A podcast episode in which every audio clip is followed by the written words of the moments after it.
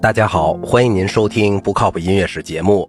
最早的歌剧、清唱剧往往有一段自由的器乐引入段，形式不固定。比如蒙特威尔第的歌剧《奥菲欧》中的序引段，大约在17世纪下半叶形成了一个比较固定的模式。比如法国序曲和意大利序曲。法国序曲以慢板开始，用浮点节奏，具有宽广和庄重的气质，后跟一个模仿性复调性格的快板段落，最后又以慢速段落结束。而意大利序曲则采用相反的快慢快结构。仍然是中段具有复调性格，前后为主调风格。十八世纪上半叶，法国和意大利序曲并存。一七五零年以后，随着交响曲的出现，意大利序曲与这种新兴器乐题材融合，用奏鸣曲式结构；而法国序曲则逐渐消失。古典时期以前，歌剧序曲是一段非常独立的器乐曲，它与后面的歌剧没有内容上的联系。而新的发展趋势是序曲与歌剧取得某些内在的联系。歌剧作曲家试图以序曲来暗示后面歌剧的剧情，并以序曲来渲染和烘托即将展开的歌剧的气氛。十九世纪初，为话剧配乐写曲成为一种时尚，产生了许多为戏剧配乐的序曲。比如贝多芬的一些著名的序曲都是产生于这种情况。随着十九世纪公众音乐会的增多，人们常常把一些优秀的戏剧序曲放在音乐会作为独立器乐曲演奏。脱离歌剧的序曲比原来更容易得到传播，比如韦伯的《魔弹射手》序曲，甚至比歌剧本身更广为人知。这种情况激发了作曲家写作一种与任何戏剧场合无关的管弦乐，这导致了一种新的管弦乐题材——独立的音乐会序曲的产生。19世纪浪漫主义作曲家留下了不少这样的序曲，比如门德尔松的《芬格尔山洞》，布廖兹的《罗马狂欢节》。勃拉姆斯的悲剧序曲和学院庆典序曲等等，在音乐历史上，序曲还具有一种特别的意义，即它是19世纪重要的管弦乐交响诗的前身。贝多芬一生写过很多不同类别的序曲，其中有话剧《埃格蒙特》、克里奥兰、歌剧《费德里奥》和舞剧《普罗米修斯的造物》写作的序曲。这些序曲往往比配乐对象本身有更长的生命力。他们作为独立的器乐作品，经常在各种交响音乐会上上演。《埃格蒙特》是德国文豪歌德的一部悲剧。歌德是贝多芬非常仰慕的大作家。当维也纳伯格剧院在1809年想重新上演歌德的这部戏剧，特约贝多芬为此剧配乐时，贝多芬欣然应允。贝多芬一共为该剧配了九段乐曲，其中序曲是最为著名的。《埃格蒙特》叙述了16世纪西班牙对尼德兰的军事征服。以及尼德兰人对西班牙统治者进行反抗的故事。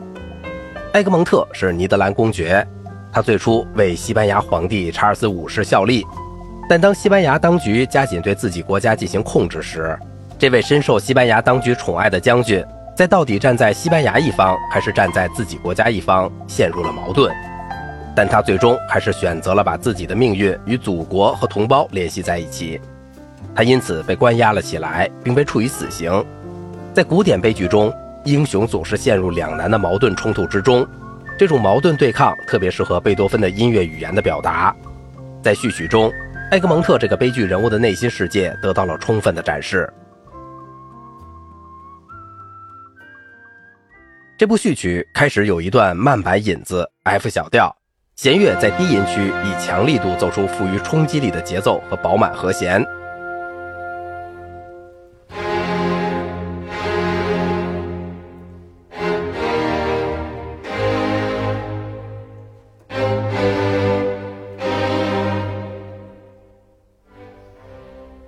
紧接着是一段仿佛是回答的乐句，以歌唱性旋律、弱奏、木管、高音区，在各方面与前面形成鲜明的对比。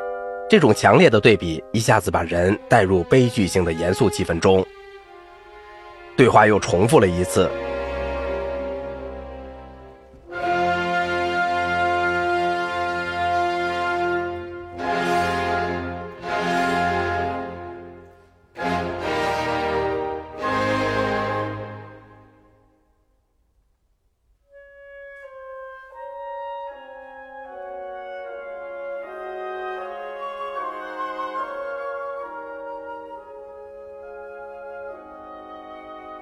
以后进入了过渡性段落，进入了奏鸣曲式主题的快板。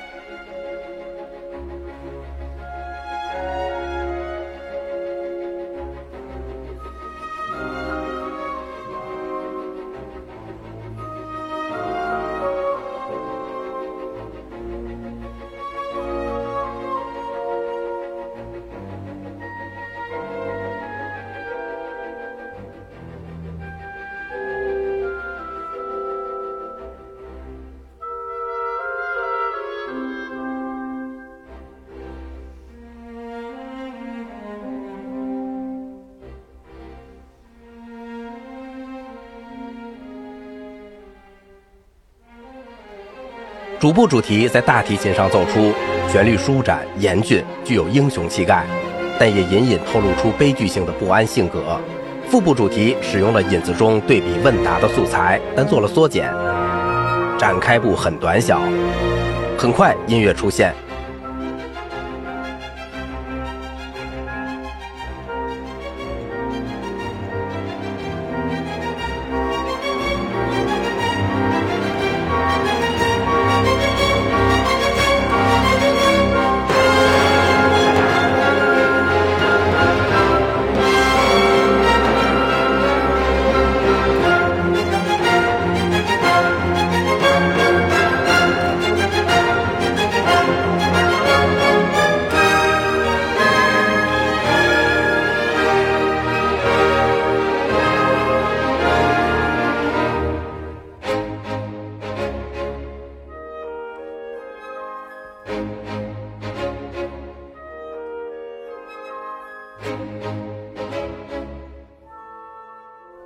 这首序曲在结构上是比较有特点的，它有一个很长大的结束段落。这个结束段不同于一般意义上的奏鸣曲式的结束部，而是一个很独立的新段落。这个新段落仍然有引子素材引入，改变了速度，以有活力的快板、新的具有英雄斗争气概的主题，在激动人心的号角般的音乐中结束在 F 大调上，表达了贝多芬一贯的信念：通过斗争换取胜利和欢乐的喜悦。这样的结束处理是同戏剧故事结构有关系的。在戏剧中，最后是埃格蒙特被投入监狱，判了死刑。在临刑前的晚上，他的恋人克拉晴作为自由女神走入他的梦中。他预言他的死将是点燃人民反抗和重获自由的星星之火。他宣布埃格蒙特是真正的胜利者，并给他戴上了桂冠。